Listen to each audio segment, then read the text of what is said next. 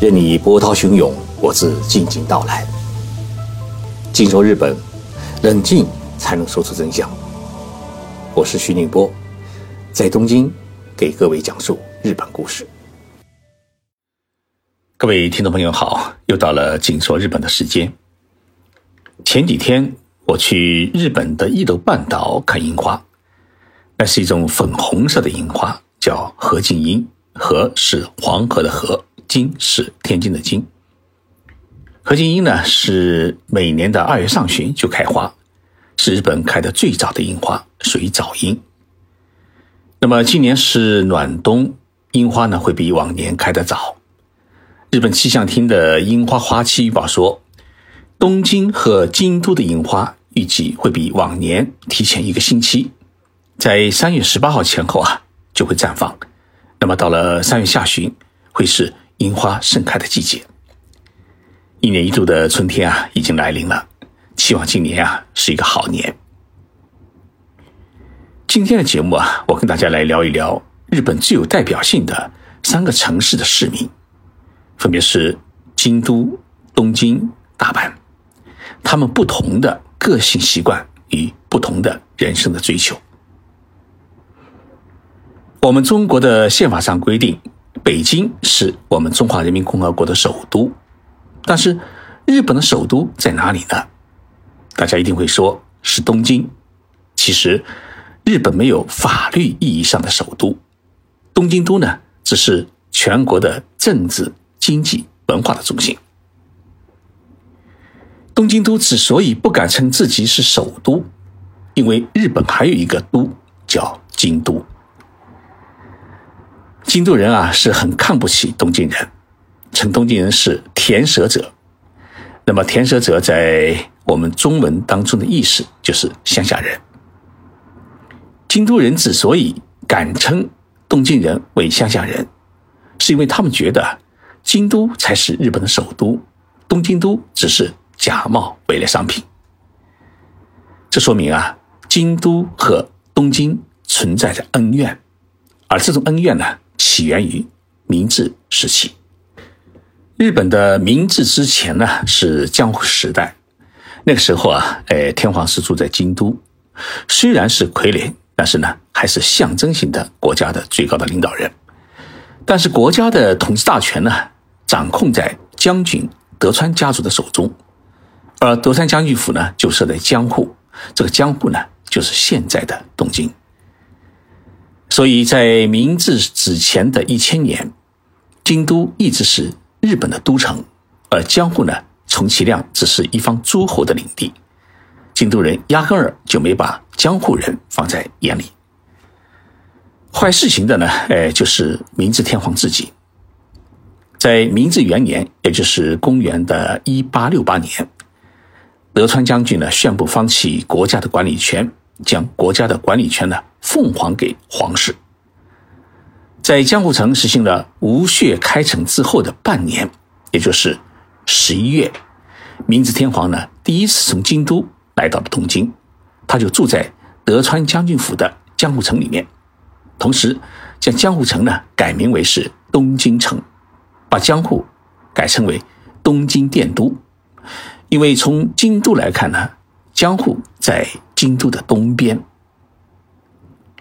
明治天皇在江户城里面兜了一圈，发现江户城比京都还好，因为江户城呢面临东京湾，背靠大山，有山有水。不仅东京湾的鲜活鱼类啊是十分的丰富，而且呢冬季温和，很少下雪。而京都呢不靠海，在当时的物流和保鲜的条件之下，京都人包括天皇在内是无法吃到鲜鱼的，只能吃腌制的鱼或者鱼干。更为重要的是，东京啊比京都热闹。东京当时的人口已经达到了一百万人，要什么有什么，商业是极度的繁荣。明治天皇在江户城里面兜了一圈以后啊，他就心动，于是，在第二年，干脆就离开了京都，搬到了东京居住，将将军府改为皇宫，而京都的皇宫呢，变成了行宫。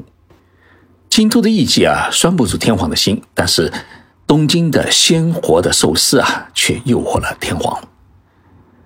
京都人原本以为啊，明治天皇只是心血来潮到东京啊，只是找找乐子，结果呢是一去不复返。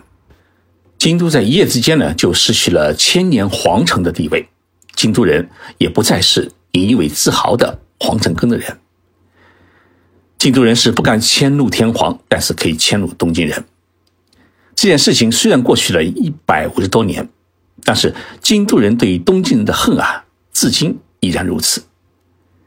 进入二十世纪，东京人开始把自己呢当成了新皇城根人，但是京都人给这群新皇城根人啊取了一个绰号，叫“工作虫”。地道的东京人啊，呃，自称是江户子，就是江户的孩子。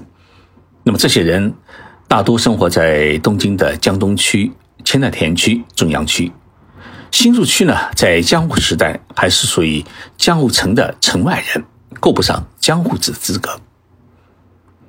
日本内阁府的统计资料称，由于外来人口的大量移入啊，二零一九年时，真正可称得上是江户子的人口，东京是十个人当中只有一个，也就是一百四十万人左右。很奇怪，天皇虽然搬到了东京，但是。千年古都的京都人并没有追随天皇到东京居住，他们依然固守京都，自娱自乐，苦苦等待天皇的归来。但是，京都边上的大阪人脑子很灵活，善做生意的大阪人啊，一看经济中心已经从京都移到了东京，于是呢，大家纷纷的跑到东京来开店。大家一定听说过，日本有三大财团。第一大财团是三井财团，还有一个是住友财团，还有一个三菱财团。那么这个三个财团啊，诶，实际都起源于大阪。进入明治维新时代，他们都把总部啊迁到了东京，随后呢就支撑起了日本近代经济的繁荣。除大阪人之外呢，涌入东京最多的是日本的东北人。二战投降以后啊。日本进入了战后复兴的时期，东京首都圈到处是新建工厂，城市不断扩建。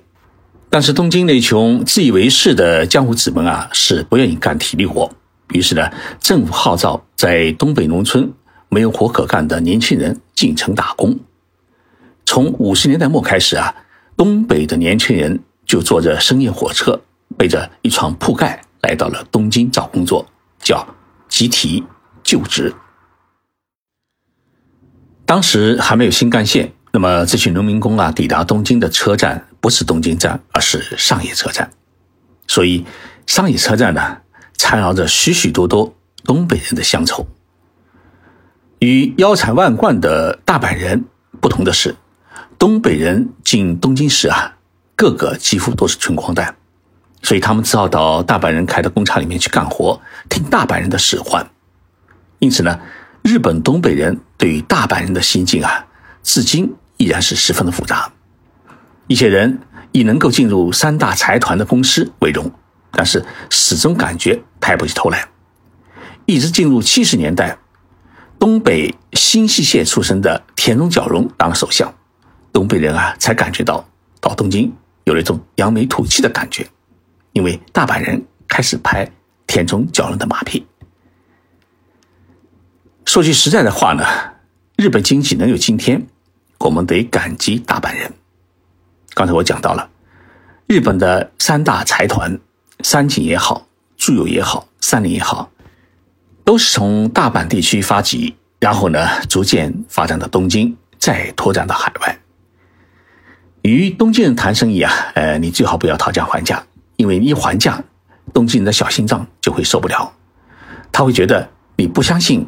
他也不相信他的东西是货真价实的，但是呢，如果与大阪人谈生意啊，你不讨价还价，那你就是傻瓜，因为大阪人的货品定价当中至少有百分之五的浮动价。这说明什么呢？说明大阪啊是商人的汇聚之地，大家懂得让利。而东京呢，自古以来啊是有许多的武士，武士当家，所以呢。凡事讲究体面，这两种不同的活法，使得东京人啊活得比大阪人来得累。大阪人呢，只相信算盘，他不相信政治，所以大阪人啊，他很愿意站在政治家、站在首相的背后去送钱，但是呢，自己绝对不会去争首相的宝座。明治维新一百五十多年以来，大阪出身的首相啊，只有两人，而且都是被首相。为什么说被首相呢？是自己不愿意当，是被迫当首相。一位呢叫铃木贯太郎，另一位呢叫闭原喜从郎。一九四五年四月，日本本土啊已经被美军炸得一塌糊涂，败局已定。当时已经啊没有人愿意当首相。昭和天皇。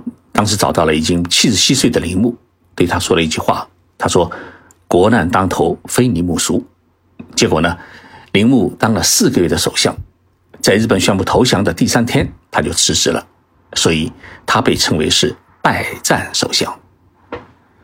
没了首相怎么办呢？昭和天皇又请了另外一位大阪人当首相。当时担任过外务大臣的闭原喜从郎，由于自己家呢被美军炸毁。所以已经准备好铺盖呢，逃离东京，准备逃到静冈县去避难。昭和天皇派人找到他，又对他说：“国难当头，非你莫属。”闭原呢，只好硬着头皮接下了首相的活不过也只干了半年，在一九四六年五月，他就辞职了。从那以后的七十多年当中，大阪出生的人当中啊。没有人再当过首相。也许大本人想得很明白，吃政治饭比打算盘来得累。日本在明治维新时期啊，引入了西方的议会制度和其他的科学教育文化制度，而引导这场革命的是长州藩的出生者。长州藩呢，就是现在的山口县。明治维新以来，日本历代首相当中。山口县出生的人最多，总共有八人，而且任期都很长。我来报几个名字啊，大家可能会听说过。日本的第一位首相是叫伊藤博文，他年轻的时候啊，哎，受到常州藩主的派遣，前往英国留学，学什么呢？学习英国的宪政制度。回国以后呢，伊藤博文就大力推行西方的这种议会制度，被誉为是日本的宪政之父。那么伊藤博文是先后四次担任日本首相，但是伊藤博文他不是武士家庭出身，而是农民家的孩子。随后在上世纪的五十年代和六十年代，日本又出了两名诶著名的首相，一名叫爱新介，另一位叫是佐藤荣作。爱新介和佐藤荣作这两人呢，其实是兄弟，虽然姓有点不一样，但是他们的家庭呢。也不是武士出身，都是小商贩。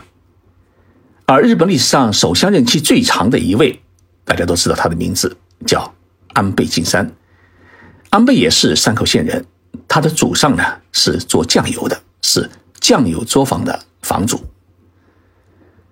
山口县人似乎天生就喜欢搞政治，而且满怀救国的情怀，在每一次重大的历史节点上面，好像都是山口人出来撑台面。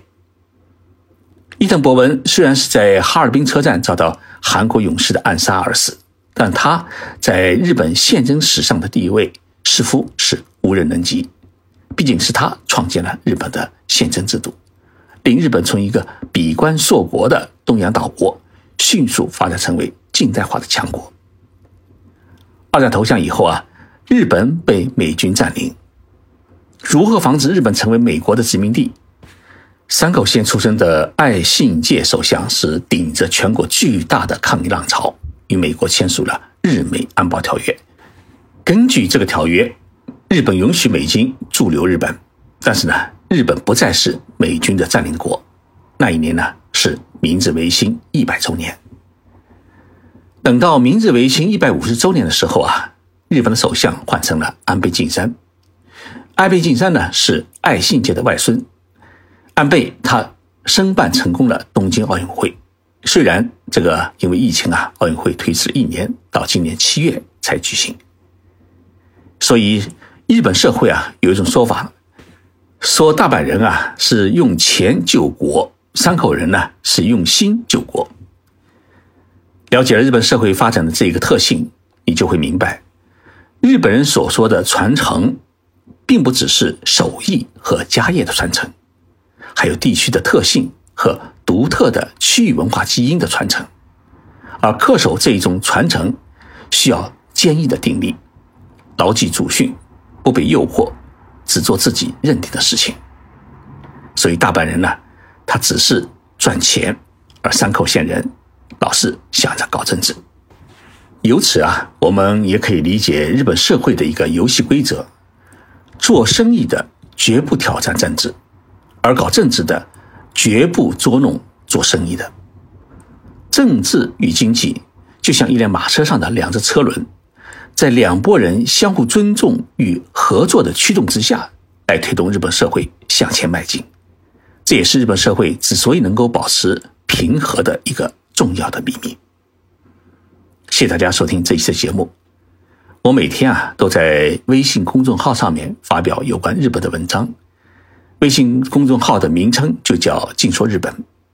还有一个呢，呃，是新开的视频号，也是用视频来解读日本。